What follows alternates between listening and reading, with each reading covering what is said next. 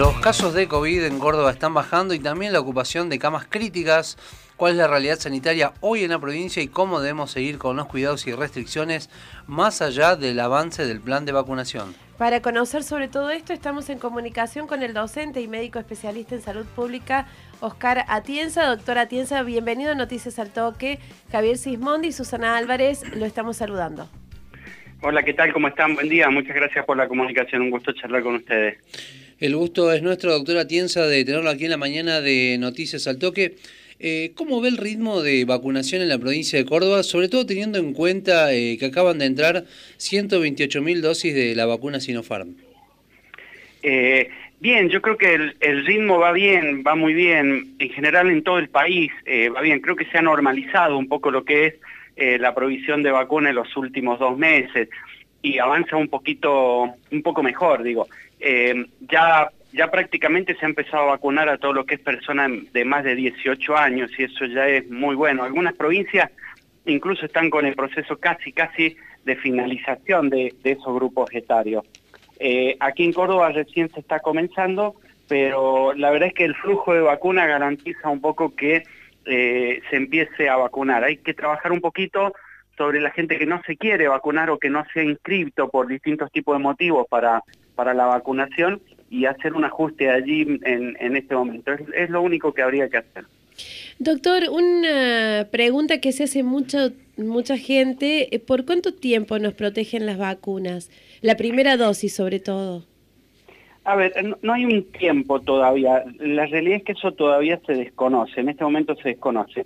Eh, el tiempo se sabe solamente eh, cuando está la vacuna en fase 4. La fase 4 es para medir casualmente eso, cuánto duran los anticuerpos y cuánto dura la protección. Eh, de modo que el único modo que hay hasta ahora es eh, esperar que pase el tiempo y seguir midiendo la presencia de anticuerpos para ver hasta cuánto dura. hasta el momento lo que sabemos es que las personas que se vacunaron el año pasado, para esta altura del año, en la fase 2 de la vacuna, todavía tienen anticuerpos, es decir que podemos decir que un año duran.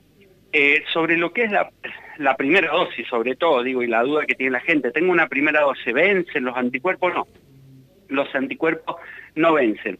La vacuna no vence. Vencen solamente si están en el frasquito afuera y uno las deja vencer con el tiempo, pero colocadas cuando ya están en el cuerpo nuestro, no tienen un vencimiento. No sabemos eh, hasta ahora cuánto eh, cuánto puede durar la, efectividad de los anticuerpos.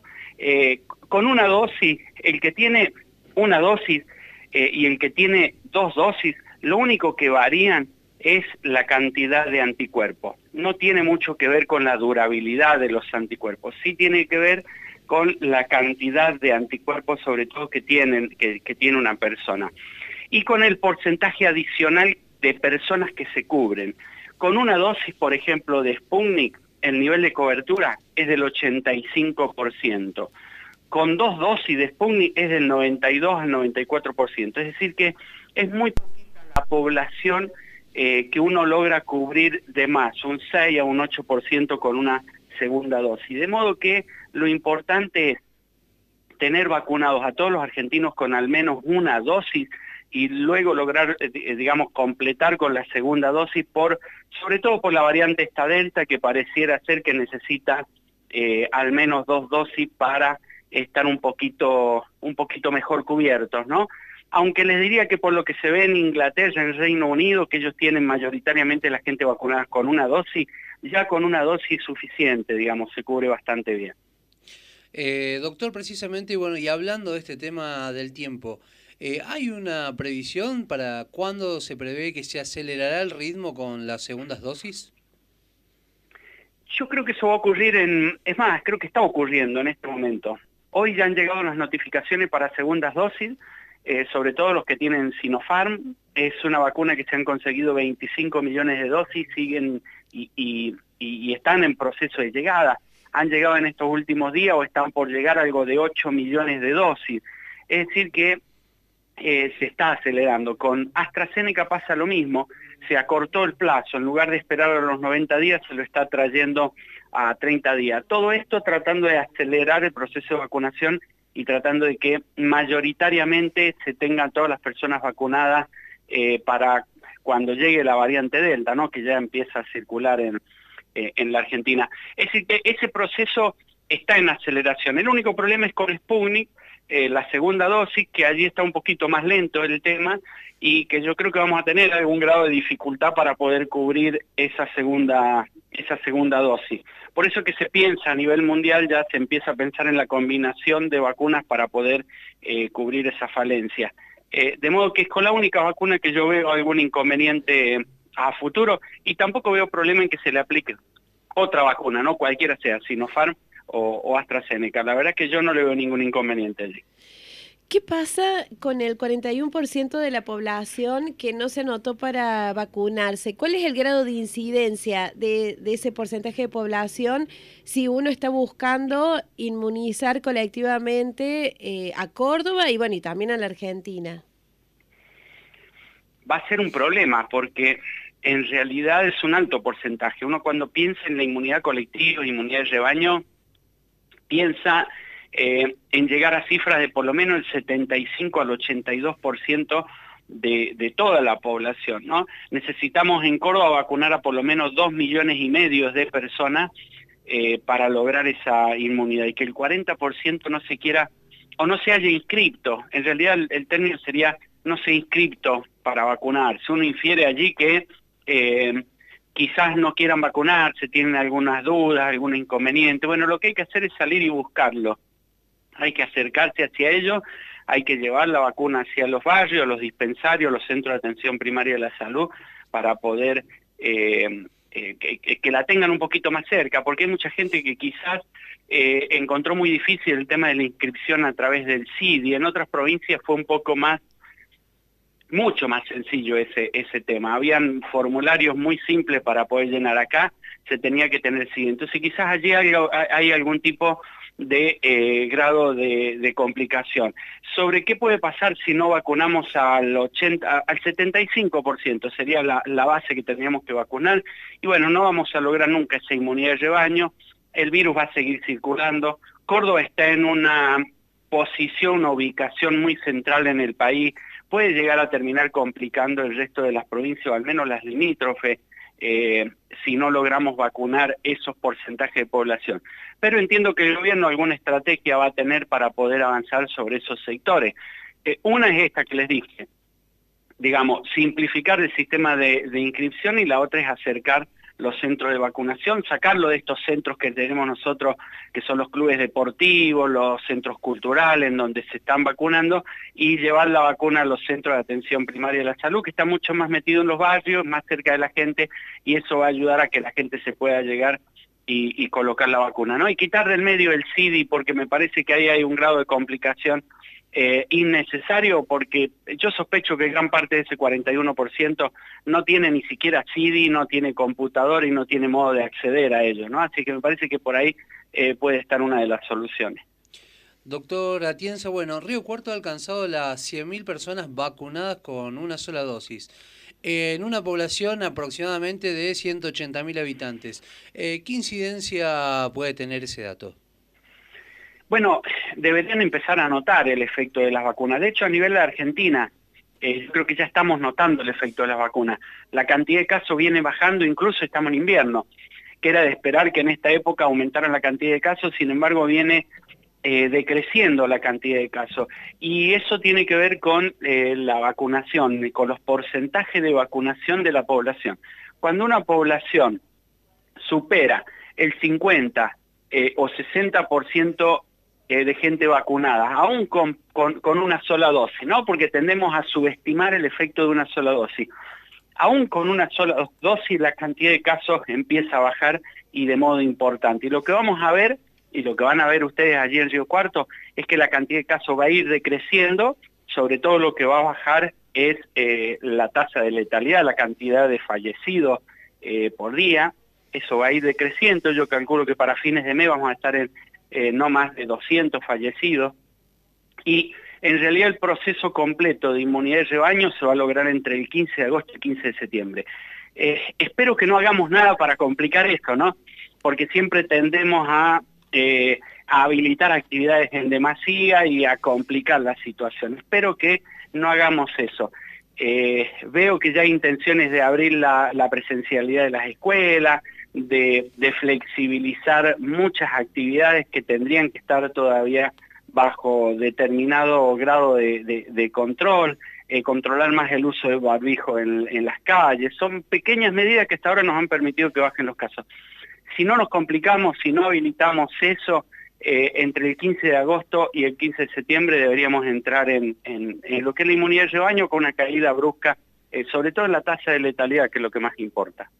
Doctor, usted lo mencionaba hace un ratito nada más eh, sobre, se está hablando y mucho sobre la posibilidad de combinar vacunas. ¿Esto es posible en todos los casos? ¿Cómo determinan que una combinación puede ser efectiva? ¿Es más efectivo combinar que no hacerlo? ¿Qué se sabe de esto? Bueno, eso es lo que se llama inmunidad híbrida, es decir, cuando uno logra la inmunidad a través de distintos tipos de mecanismos. Uno de ellos puede ser haber tenido el coronavirus más una vacuna o el de colocar vacunas de distintas plataformas. Uno genera allí anticuerpos eh, que son ligeramente diferentes. Y, no hay una combinación específica, una combinación que diga esta y esta vacuna lograrían eh, mayor eficacia. En realidad, eh, no, no existe, no existe eso. Cada vacuna tiene como objetivo generar anticuerpos, de modo que si yo me pongo Sputnik, lo que va a hacer es generarme anticuerpos. Si me pongo AstraZeneca, me va a generar más anticuerpos.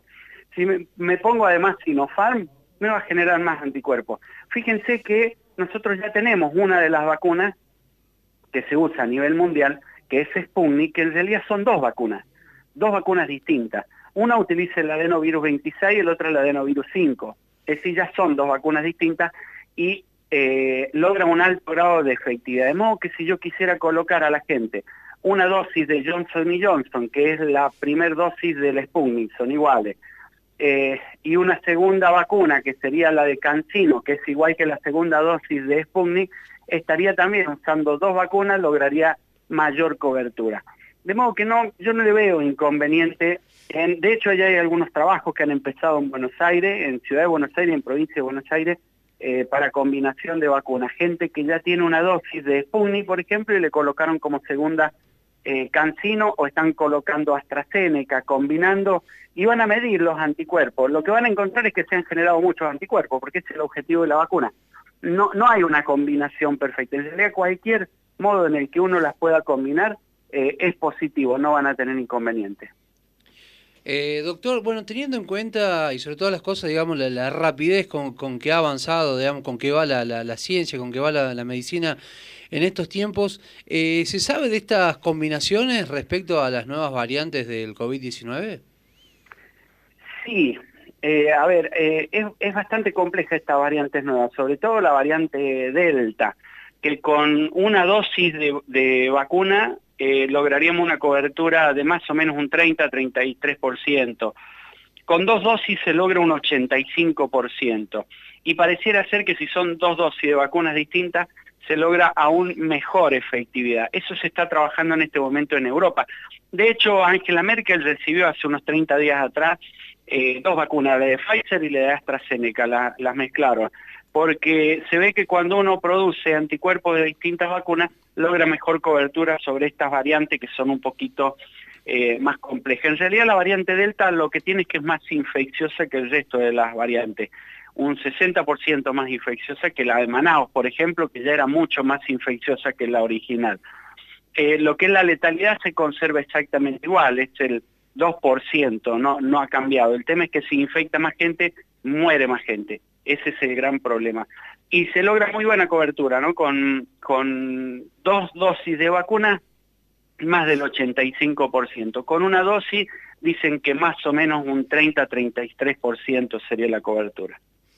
Recordamos que estamos en comunicación con el docente y médico especialista en salud pública, Oscar Atienza. Doctor, ¿cómo cree que deberían ser los controles en las fronteras para evitar que entren las variantes más contagiosas o si entran, que se pueda aislar los casos y que no se propaguen sin control? Bueno, uno de los mecanismos que tenemos es que cuando ingresa alguien del exterior eh, haga una cuarentena, pero una cuarentena vigilada. ¿Qué quiere decir vigilada? Que no lo mandamos a su casa, tiene que hacer cuarentena obligatoria en algún hotel, en un lugar donde los, tenemos eh, allí controlados, porque ya se ha visto que más de la mitad de la gente eh, cuando viene del exterior no hace la cuarentena, no se aísla, y en todo caso, eh, si hace la cuarentena en su casa, termina infectando a los familiares, es decir, le lleva el virus ahí a, a los familiares. De modo que eso no debería ocurrir. Tendríamos que, en caso de que estén abiertos los vuelos, por lo menos controlar eh, la gente que viene de afuera. No nos olvidemos que este virus entró por Ezeiza siempre, ¿no? ya sean las variantes como el, virus original. Entró por Ezeiza, no entró por los límites del norte, ni, ni por el límite con Uruguay, ni con Brasil, entró por Ezeiza. Entonces, teniendo controlado ese punto, eh, sería mucho mejor. Y si se cierran los vuelos hacia países en donde la situación está complicada, mucho mejor, ¿no? Los países que tienen mejor situación sanitaria con respecto al coronavirus tienen sus aeropuertos cerrados, eh, la tienen muy clara en este sentido y es la única forma en la que se han mantenido prácticamente eh, libre de virus. Y, a todo aquel que llegue desde afuera tiene cuarentena obligatoria en un hotel durante 40, eh, durante por lo menos 14 días, ¿no? Eh, así que esa sería la forma en poder controlar la, gente que ingresa desde afuera. Eh, doctora Tienza, hoy y mañana va a estar dando una charla en el Hotel Menosia aquí en, nuestra ciudad. Bueno, ¿cómo surgió la iniciativa? ¿A, quién está dirigida esta charla? Y bueno, ¿cómo también se puede participar de la misma? Bueno, vamos a estar ahí, calculo que tipo 11, va a ser en transcurso de hoy todo el día, calculo que vamos a estar hasta las 3 o 4 de la tarde. Eh, vamos a trabajar con, eh, sobre todo, algunos dirigentes de agrupaciones sociales, explicándole un poco sobre el tema del cuidado, como para que ellos puedan transferir ese conocimiento eh, a, la, a la población, a la gente. Así que quien esté interesado allí en participar me puede contactar ahí a través de las redes sociales, se llega hasta hasta el hotel, con todos los cuidados vamos a tratar de atenderlos eh, y, bueno, tratar un poco de que la gente entienda cómo se tiene que, eh, cuidar, ¿no? Le vamos a explicar ahí a algunas personas cómo, eh, qué tipo de barbijos tienen que usar, cuáles son los más adecuados, porque con esto de las variantes nuevas, la variante Delta, que son un poquito más infecciosas, sobre todo lo que hay que mejorar es el filtrado del aire que respiramos. Así que en este sentido vamos a, a, trabajar, transferir un poquito de conocimiento, generar ahí algunos promotores de la salud. Eh, está dirigido a un grupito muy, muy pequeño, ¿no? Porque la verdad que no está como para hacer, hacer demasiadas reuniones, así que lo vamos a cuidar eh, lo suficiente. La última, doctor, y lo liberamos. ¿Hay algún barbijo que no sirva? Bueno, sí, los tapabocas ya no deberían usarse, ¿no? Sobre todo los barbijos, eso que tenemos que estar acomodándolos permanentemente, que se nos caen, eso no sirve. Y, todos los barbijos que tengan ajuste, que no tengan ajuste nasal y que se me filtre aire por, los, por las narinas, por los costados de la nariz, eh, esos tampoco deberían usarse. El, barbijo tiene que cerrar herméticamente. Eh, aquellos barbijos que tienen válvula, que viene una valvulita que quedan muy bonitos, tampoco hay que usarlo, porque cuando uno expira, cuando uno saque el aire, el aire sale sin filtrar y si tengo coronavirus lo que logro es infectar a los demás así que eso tampoco. Los que hay que usar son el quirúrgico, eh, que es un barbijo de tela celestito y blanco, que es el que se usa comúnmente, eh, que, protege 100% contra el coronavirus. El otro es el, el, N95, que es un poco más rígido, más anatómico, es uno de los más cómodos. Y el otro es el del CONICET. Son los tres barbijos que, que se pueden usar y que tienen una alta eficiencia eh, en, la cobertura. Tapabocas yo diría que ya descartado, fue para una etapa inicial, lo seguimos usando por una cuestión de costumbre, pero no deberíamos usarlos más.